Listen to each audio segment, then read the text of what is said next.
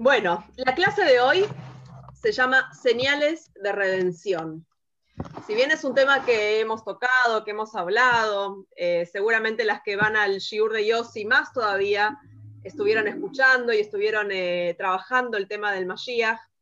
Em, la idea de, de la charla de hoy es entender cómo el proceso y cómo la llegada del Mashiach no es solamente un sueño eh, que estamos esperando que acontezca en algún momento, sino es algo que nosotros podemos ver como ya está ocurriendo este proceso en el mundo. Es decir, no es algo ajeno, una ilusión que sí, que mis abuelos me contaron, mis abuelos, los abuelos de mis abuelos también me contaron que todos esperábamos el Mashiach, sino que es un proceso, es un proceso de preparación. El mundo va cambiando, va em, evolucionando hacia algo mejor, por más de que tal vez nosotros vemos otra cosa con nuestros ojos. Entonces la idea de este shiur es empezar a ver en el mundo y a entender lo que pasa en el mundo como una, una preparación, como una evolución hacia algo mejor. Porque Hashem creó el mundo con un objetivo. Saben que el mundo tiene un, tiene un tiempo, hay un tiempo por el cual fue creado. Hashem creó el mundo por 6.000 años. Hola Sara, ¿cómo estás? ¿Todo bien? Estamos en el año 5781. Antes del año 6000 tiene que acontecer la época del Mashiach, porque así está escrito. Quiere decir que no es eh, vivir por vivir, no es historia por hacer historia, sino que hay, hay un objetivo, hay un destino, hay un lugar al que hay que llegar, eh, hay una preparación del mundo entero para llegar a ese objetivo. Y eso es un poquito lo que vamos a, a ver y a trabajar hoy. A ver cómo podemos abrir los ojos, cómo podemos ver con nuestros ojos que algo distinto, que algo está cambiando.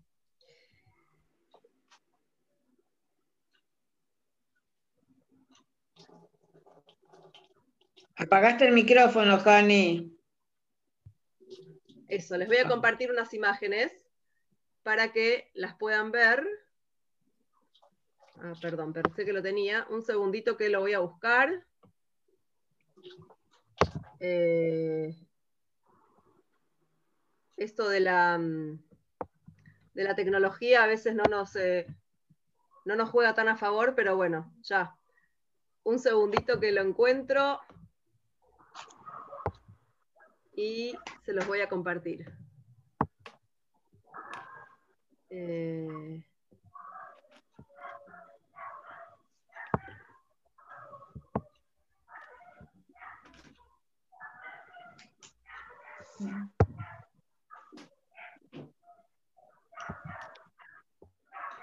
Pensé que lo tenía preparado, pero se me escapó. Un instante y ya lo, y ya lo ponemos.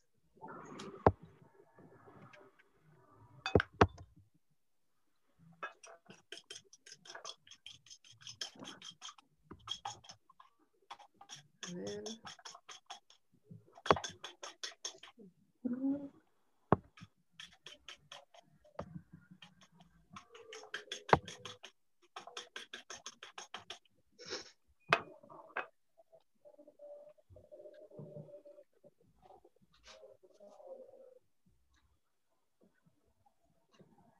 Se me había ido.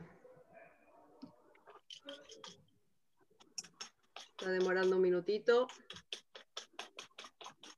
Habría que apagar los micrófonos, me parece. Sí, igual eh, un segundito, que ya. Yo porque estoy cocinando mientras que te escucho. Bueno, muy bien.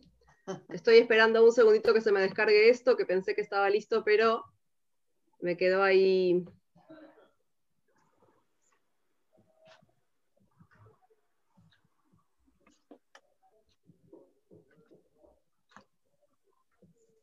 Ahí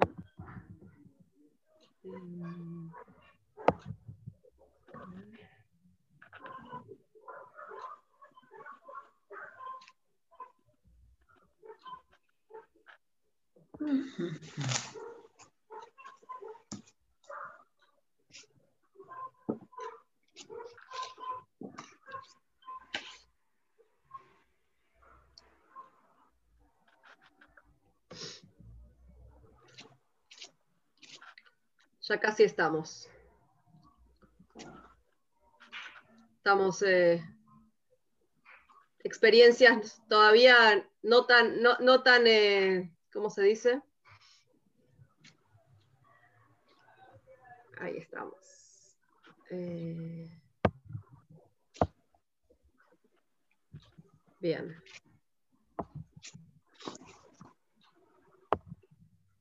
Eh, Por lo menos sabéis hacer un Zoom. Yo no sé hacer un Zoom. por lo menos, ¿no? Algo es algo. Eh, a ver si ahora no funciona. Ahora sí. Escuchar y poner. Ahí está. No sé si se ve. Sí. Bien. Bueno, entonces, acá tenemos señales de redención, ¿sí? Las que nos, van indicando que estamos cerca, sabemos que algo está por venir, que algo está por llegar, que algo está por ocurrir. Estas imágenes que ven acá son todas imágenes de un comedor desordenado, un nene ahí tirando todos los tuppers de la, del, de- del- del cajón, una cocina totalmente desarmada, ¿no? Y les podría decir que es la imagen de cada casa antes de Shabbat. Antes de Shabbat, la casa parece un caos, parece que, no sé, los chicos es- están intentando, uno está intentando que el otro se bañe, eh, otro está tratando de cocinar, la harina está volcada por todas partes, el comedor todavía no se ordenó, la ropa está tirada por todos lados. Parecería eh, un caos, un caos total, ¿sí? Como si fuera estas fotos que ven acá, es el, es el caos de, en, sí mismo. Pero solo un ratito después, solo un ratito después de estas imágenes y de este caos, aparece esto, aparece la paz de Shabbat. Finalmente, em, la casa se ordena, la comida se termina y la mesa está puesta y Shabbat llegó. Uno dice, pero todo ese caos que había antes, ¿cómo, cómo, cómo pudo pasar esto? ¿no? ¿Cómo, cómo, ¿Cómo podemos cambiar y cómo podemos pasar de una etapa tan alocada, de una cosa tan loca, de, de- de tanto desorden y de tanto caos, a algo tan hermoso, tan bien preparado, tan finamente armado? Es porque en realidad todo ese caos no era un caos de por sí. Todo ese caos era una evolución, se estaba preparando para algo, para algo mejor. Es decir, la cocina estaba sucia porque había que cocinar para Shabbat, la harina estaba salpicada porque se estaban haciendo jalot, la ropa estaba tirada porque se nos estábamos cambiando y preparándonos para Shabbat. Pero finalmente todo era una evolución para llegar a esto. Quiere decir que todo ese caos que veíamos en realidad no era caos, sino que era una preparación para algo muy bueno que estaba por ocurrir. ¿Qué nos pasa? ¿Qué vemos en el mundo hoy, no? ¿Cómo vemos nosotros el mundo hoy en día? Vemos caos, realmente vemos caos. Vemos un virus que nos tiene a todos encerrados, que nos tiene a todos preocupados, que no sabemos cómo, cómo hacer, cómo luchar, cómo salir de esta. Vemos gobiernos que no pueden ponerse de acuerdo. En Israel hace tres, hay tres, hicieron tres elecciones y todavía no eligieron un candidato. Bueno, en Argentina tenemos problemas con el dólar, hay problemas económicos, hay el gobierno de Estados Unidos, que es un gobierno importante para el mundo entero, también está en crisis y no se sabe qué va a pasar. El mundo parece ser un caos, así como ese caos que describíamos en la, en la imagen anterior, cuando es el caos de antes de Shabbat. Pero la idea es que este caos no es un caos por sí mismo, sino que de este caos se tiene que desprender algo muy grande y muy bueno para el mundo. Es decir, todo se tiene que estar acomodando, por algún motivo está ocurriendo todo esto en el mundo, porque todo se está acomodando para algo mejor. Y como siempre decimos, lo importante es saber que todo está digitado desde arriba, todo lo digita Shem, y por algo estas, estas, estas cuestiones y situaciones caóticas están ocurriendo alrededor del mundo. ¿Qué pasa, Menú? No, no terminé todavía, en un ratito, ¿sí? Ay, Eh, ahora, El Rebe ya nos dijo hace muchos años que en realidad el mundo estaba listo, el mundo se estaba preparando para algo mejor. Pero, ¿qué era lo que estaba faltando? Estaba que faltando que nosotros podamos abrir los ojos y podamos darnos, darnos cuenta cuáles son esas señales, cuáles son esas cosas destacadas que están ocurriendo y que están pasando, que realmente están haciendo un cambio radical, un cambio distinto, algo que nunca antes ocurrió en este mundo.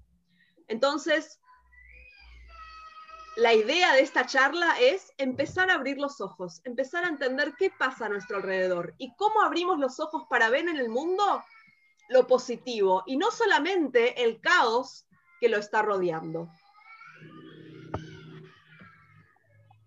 Miremos esto. El mundo está en un proceso, estamos avanzando hacia la redención, avanzando hacia un objetivo. Y acá, en este, en este diario que habíamos armado, hay buenas noticias. Son esas buenas noticias que no nos muestran.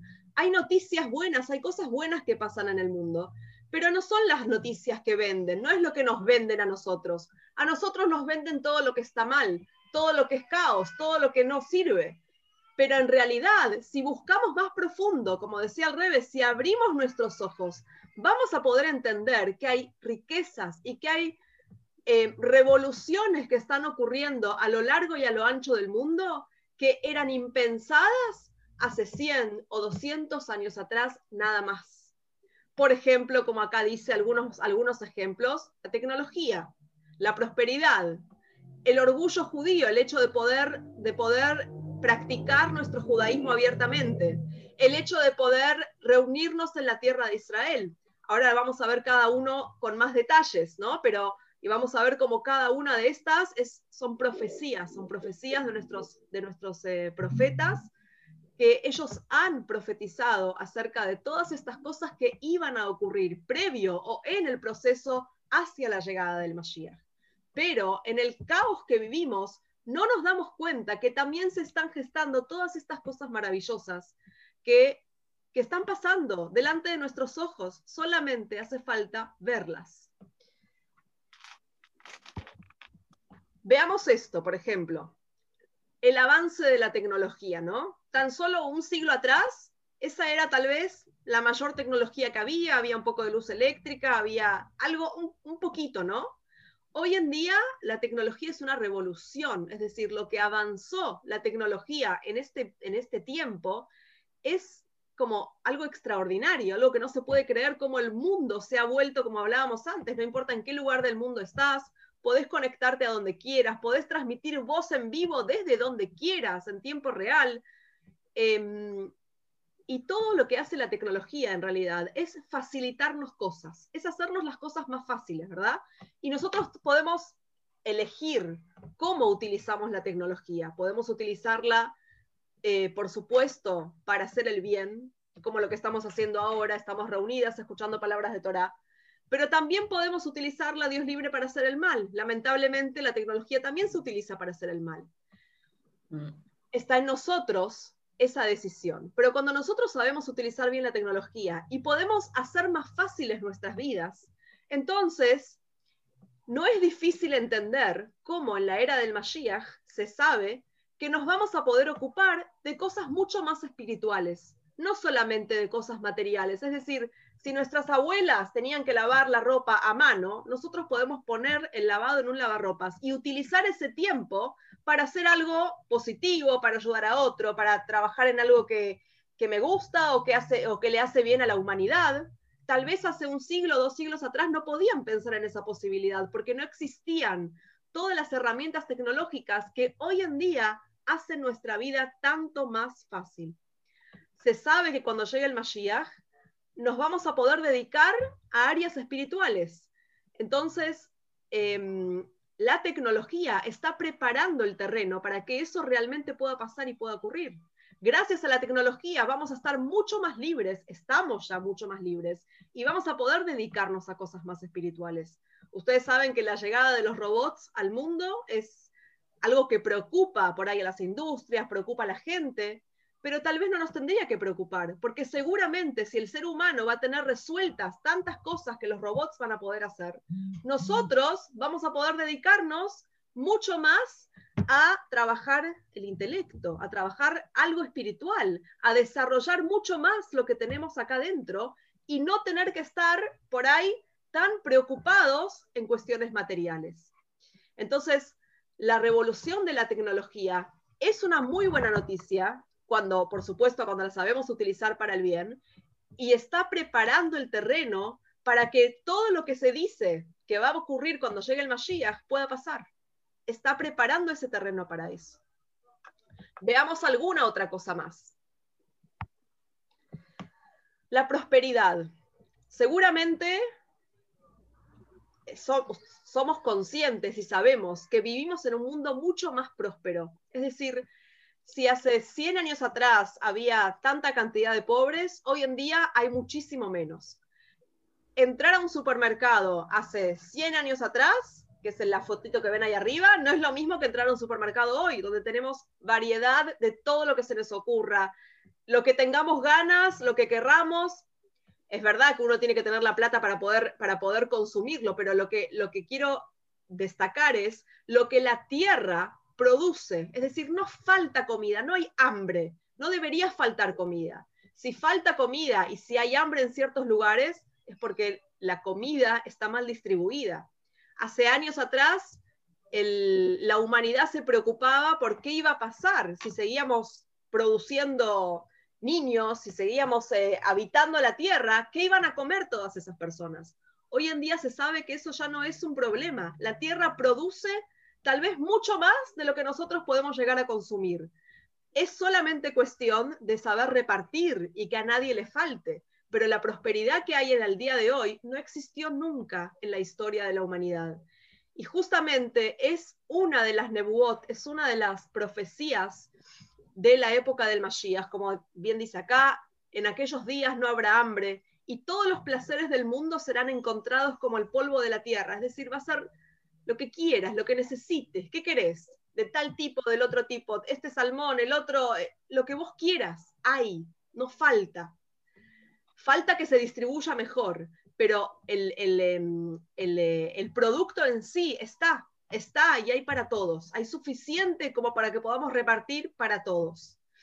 Y esa es una señal muy interesante que se da en estas épocas, no se daba antes, no pasaba en otros, en otros momentos de la historia preguntemos a nuestras abuelas, a nuestras bisabuelas, qué, cómo, eran en, cómo era en su época, qué comían ellos de postre o qué, qué, qué, compartían en la mesa. No son las mesas que nosotros estamos acostumbrados a poner hoy en día.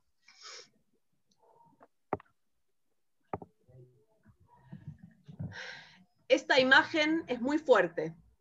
1939, ¿qué estaba pasando en la puerta de Brandenburgo en Alemania? Estaba el movimiento nazi, Hitler hacía sus declaraciones desde ese lugar. Y miren lo que pasaba en el 2014. Las banderas nazis ya no están más. Y en vez de esas banderas nazis hay una Hanukkah. Hay una Hanukkah encendida y miles de Yehudim observando ese momento increíble.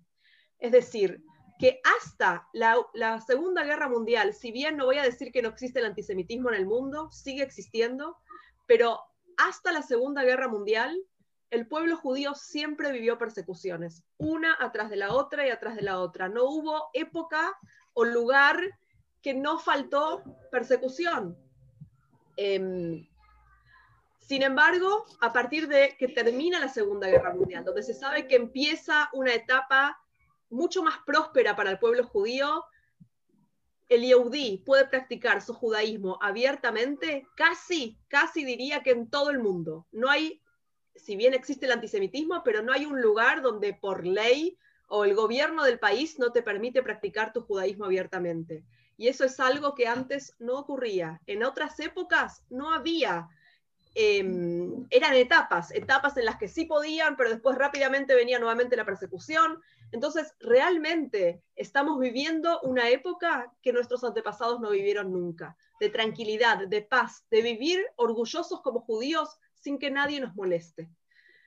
y esa por supuesto que es una de las grandes señales del Mashiach, porque una de las grandes señales del Mashiach es que no vamos a estar subyugados a otros gobiernos que no nos permitan practicar nuestro judaísmo. Sabemos que ya hace rato que eh, gracias a que tenemos el Baruch Hashem, la tierra de Israel, los Yehudim pudieron empezar a habitar la tierra de Israel y cada vez las aliot son más grandes. Y esto coincide con las profecías que, eh, que, escuchamos y que sabemos que dice Hashem, aquel día los reuniré de los cuatro confines de la tierra nuevamente en la tierra de Israel. Entonces es realmente emocionante ver cómo hoy en día, este es un dato muy interesante, que hoy en día hay más Yehudim en Israel que en el, que en el resto del mundo. Hasta hace poco tiempo no era así. El, mayor lugar, el, lugar donde más Yehudim se concentraba era en Estados Unidos. Pero ahora ya hay más Yehudim en Israel que en el resto del mundo entero. Así es que si esto no es un proceso para lo que se nos prometió que va a ocurrir, tal vez nosotros en nuestros, a nuestros ojos a, lo que, a nuestro pensamiento pensábamos, bueno, el día que llega el Mashiach todos nos vamos a Israel. Pero si entendemos esto como un proceso, como algo que está ocurriendo y que lleva un tiempo, ¿por qué? Porque ocurre de manera natural, sin que tal vez nos demos cuenta, y por eso el Rebe nos decía tanto que abramos los ojos y que nos demos cuenta todo lo que sí está pasando en el mundo, que nos está llevando a una era mejor.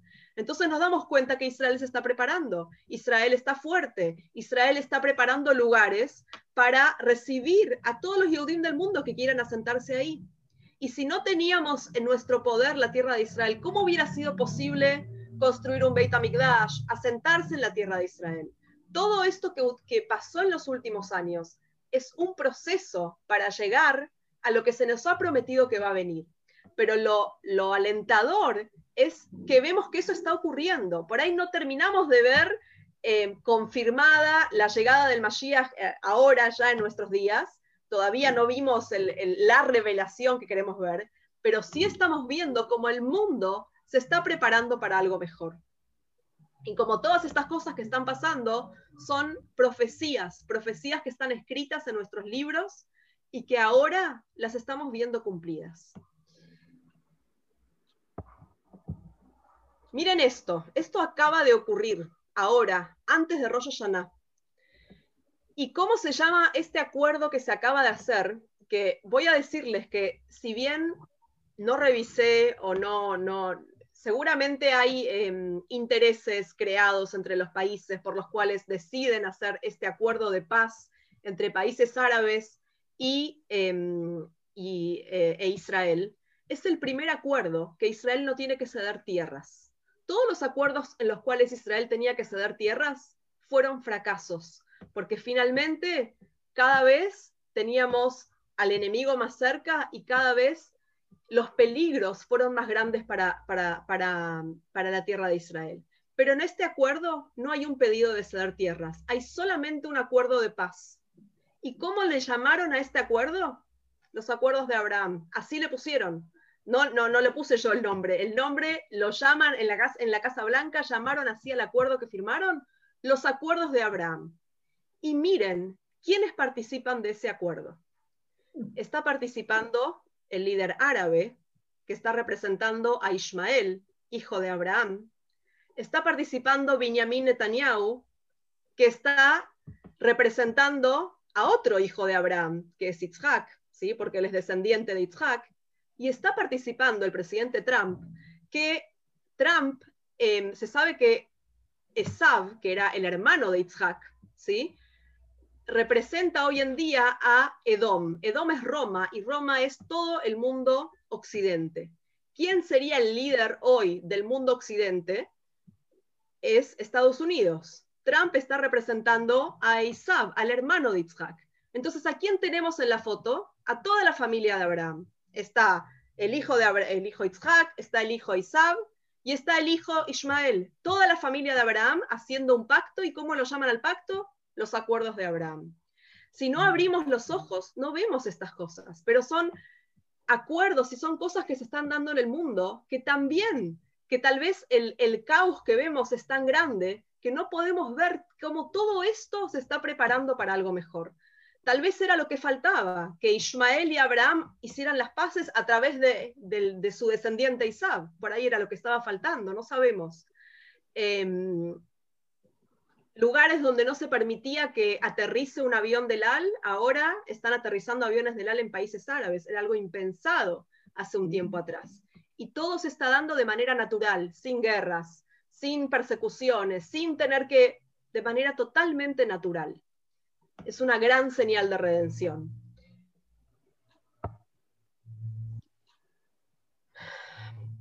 Estamos ahora en el medio de una lucha y lo sabemos. Se dice que antes de la llegada del Mashiach va a haber una guerra que se llama, conocida como la guerra de Gog y Magog. Algunos comentaristas dicen que va a ser una guerra contra un enemigo contra otro país o una guerra bélica, sino que esa guerra va a ser la guerra contra un virus o contra, un, contra una enfermedad, que el mundo va a luchar esa guerra contra una enfermedad. Y miren la noticia que encontré. Buscando, encontré esta noticia. Dice, la tercera guerra mundial es contra un virus. Me pareció increíble porque dije, wow, mira cómo el mundo está viendo esta situación que estamos viviendo como una guerra. Y justamente hay comentaristas que hablan de la guerra de Gog Magog que se produce justo antes de la llegada del Mashiach como una guerra en la que el mundo pelea y lucha contra eh, una enfermedad. Sabemos que en esta guerra se tiene que definir. ¿Qué es lo que se tiene que definir? Es la lucha entre el bien y el mal. Antes, cuando Hashem creó el mundo, en sus comienzos, el mundo era todo bueno. Después el bien y el mal se mezclaron. Y todo el trabajo que estamos haciendo durante todos estos años es intentar discernir el bien del mal y transformar en lo posible el mal a que sea bueno y que todo el mundo vuelva a ser bueno como era en los comienzos. Entonces, esta lucha es para descubrir que esa corona, esa corona que está oculta detrás de todo esa nosotros vemos hoy en día la corona como algo negativo, porque, lo, porque es el nombre que le pusieron al virus, pero la corona en realidad, en, si, la, si, la, traducimos al ibrit, es Keter. Keter quiere decir corona y es, el Keter es el Keter de Hashem, la corona de Hashem, es, el, es un nivel muy elevado de Dios. Entonces, la lucha que estamos hoy tratando de librar es esa lucha entre el bien y el mal, es luchar y que finalmente el mundo descubra el bien eh, y deje de alentar al mal.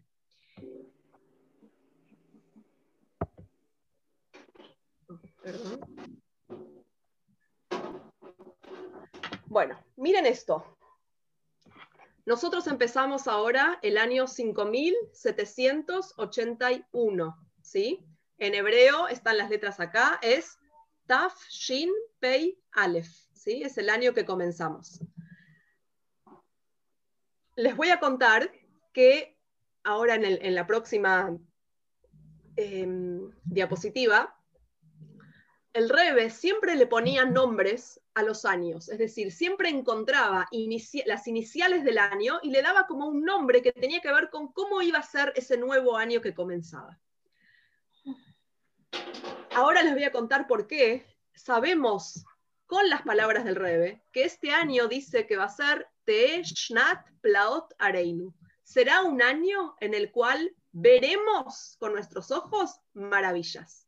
La palabra pele, que viene de Plaot, quiere decir algo asombroso, algo maravilloso. El año que pasó fue el año Tafshin Pei sin la Aleph, ¿sí? Era Tafshin Pei solo. ¿Fue un año asombroso? Claro que sí asombroso para todos. Nadie de nosotros esperaba lo que pasó el año pasado. Pero no era Areinu, no lo podíamos ver, no podíamos entender qué había detrás de todo ese asombro. ¿Cuál es la diferencia de este año? Que este año tiene la Aleph. Y la Aleph viene de la palabra Areinu. Areinu quiere decir que Hashem dice, yo te voy a mostrar cómo esto es asombroso y maravilloso de verdad. Vos vas a ver con tus ojos cómo esto es asombroso y maravilloso. Y miren acá, en las, Esto es un extracto de una, una, un, un pedacito, un pie, digamos, el Rebe escribió al pie de una conversación que él dio acerca de este año que estamos acá. Esto que escribió el Rebe fue hace 30 años atrás. Y el Rebe dice, las que por ahí lean Ibrit, se van a dar cuenta que acá dice que el Rebe está hablando del capítulo Pei Aleph, del capítulo 81 de los Salmos, que está de alguna manera relacionado con lo que él estaba diciendo. Y el Rebe dice que Pei Aleph es como lo ven acá, cuando lo damos vuelta, quiere decir af, quiere decir enojo. Aleph Pei quiere decir enojo. Pero cuando lo, cuando lo invertimos, ponemos primero la Pei y después la Aleph, dice el Rebe, se convierte en Plaot Areinu. En maravillas te voy a mostrar. Nadie entendía qué quería decir esta notita acá y por qué de pronto el Rebe hablaba de las iniciales de Pei Aleph. No tenía nada que ver con lo que estaba ocurriendo y con lo que estaba pasando y con lo que él estaba hablando. Y sin embargo, el Rebe acá, en una pequeña notita que alguien encontró justito antes de Rosh Hashanah, antes de que empiece este año, alguien encontró esto y fue maravilloso, porque el Rebe está hablando de que el Af, es decir, la Aleph y la Pei, da vuelta, Af quiere decir enojo, y el Rebe está diciendo que cuando el enojo se da vuelta, se convierte en Pei Aleph, y Pei Aleph es que todo ese enojo, todo eso que no veíamos, eso que no entendíamos, se transforma en algo maravilloso, en algo maravilloso que es algo revelado. Em, así que realmente fue como una, un encontrarse con algo muy maravilloso, ¿por qué? Porque quien le dio el nombre a este año no fue a quien se le ocurrió que, bueno, que podrían llegar a ser las iniciales de, sino que el Rebe mismo hace 30 años atrás ya había escrito esto, ya estaba escrito. Así que realmente es muy alentador, además de todo lo que ya vimos y todo lo que ya fuimos descubriendo acerca del año en el que estamos y acerca de todos los sucesos que están ocurriendo en el mundo, es muy alentador saber que tenemos como una clara profecía de que algo maravilloso está por pasar y por ocurrir. Y bueno, y por último también se descubrió hace poquito que vieron que existen las, em, las gimatrias en hebreo, que son em, los valores numéricos de las palabras. Cada letra en hebreo tiene un valor numérico y descubrieron hace poquito que corona, que es el nombre así como se escribe el virus en hebreo, tiene las mismas, eh, la misma gimatria, el mismo valor numérico que la palabra beapo u bejaronó, que quiere decir lo mismo que el rey estaba hablando del enojo. Entonces, esa corona realmente entendemos que lo que el rey estaba simbolizando es este enojo, este enojo que se va a transformar en algo bueno y en algo maravilloso para todos. Así que, bueno, voy a dejar de compartir. Así las veo.